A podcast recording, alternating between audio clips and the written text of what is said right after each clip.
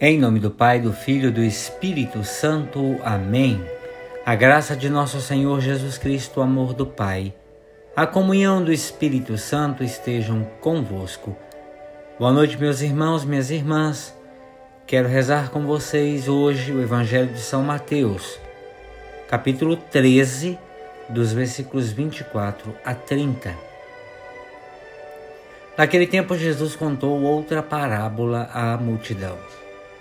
O reino dos céus é como um homem que semeou boa semente no seu campo. Enquanto, enquanto todos dormiam, veio seu inimigo, semeou o joio no meio do trigo e foi embora. Quando o trigo cresceu e as espigas começaram a se formar, apareceu também o joio. Os empregados foram procurar o dono e lhe disseram: Senhor, semeastes boa semente no teu campo? De onde veio então o joio? O dono respondeu: Foi algum inimigo que fez isso. Os empregados lhe perguntaram: Queres que vamos arrancar o joio? O dono respondeu: Não. Pode acontecer que arrancando o joio, arranqueis também o trigo. Deixai crescer um e outro até a colheita.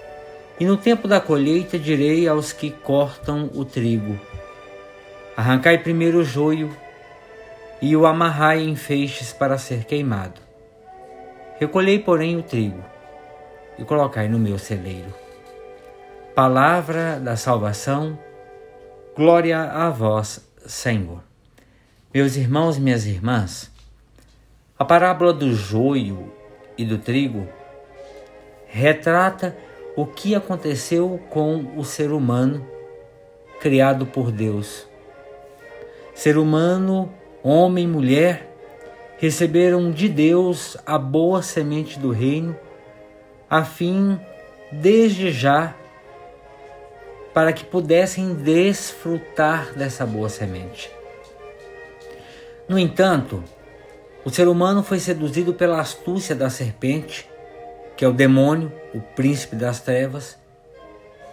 O homem e a mulher desobedeceram ao Criador, por isso lhes foi inoculado a semente do mal, o germe do pecado, que os separou da graça da santidade de Deus. E por essa razão, hoje também nós sofremos as consequências devastadoras da ação do mal, que deseja nos arrancar do nosso desígnio de filhos de Deus e por isso muitas vezes nos sujeitamos e nos deixamos levar pelas suas astúcias. Como fez a serpente no paraíso, o inimigo de Deus também hoje age nos atraindo com mentiras que nos acenam com propostas de sucesso, de enriquecimento, de felicidade sem sofrimento e nós caímos achando que tudo isso é muito bom e que não há mal nenhum em mal nenhum em que desejemos obter o que ele nos propõe. Porém, quando consentimos em ascender ou aceitar, perdão, melhor dizendo, as sugestões do mal, nós vamos nos afastando da fonte do bem que está dentro do terreno dos nossos corações e terminamos por cometer as abominações que não estão contidas no projeto do reino de Deus. Por isso, Jesus nos adverte, a fim de que possamos mensurar o que o nosso coração e o que nele é de Deus ou o que nele, no coração, é do inimigo de Deus. Constatamos então mais uma vez que Deus não deseja nos condenar, por isso espera com paciência as nossas resoluções, abrindo os nossos olhos para enxergar as luzes obscuras do inimigo. Quem tenta nos ofuscar a mente para que não percebamos o nosso erro, principalmente quando dizemos que não temos pecado, pois somos pessoas de bem, com certeza Deus sabe que nos criou para o bem, que fomos feitos por amor e que o nosso maior compromisso é com amor. Todavia, porque fomos fragilizados pelo pecado, estamos sujeitos a cada momento a escorregar nas cascas de banana do diabo e cair na lama do desamor.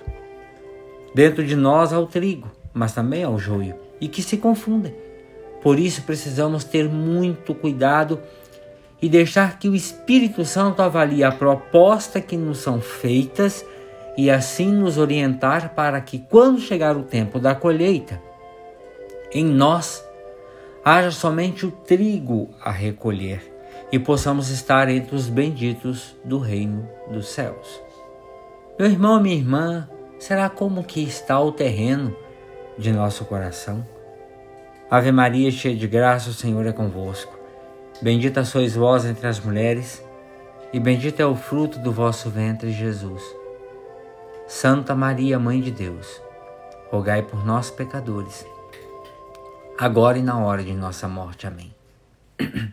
Pela intercessão da bem-aventurada Virgem Maria, do seu boníssimo esposo São José, desça sobre cada um de vós a bênção, a proteção e a paz que vem de Deus Todo-Poderoso. Este Deus que é Pai, Filho e Espírito Santo. Amém. Meus irmãos e minhas irmãs, tenham todos uma excelente noite. Fiquem com Deus.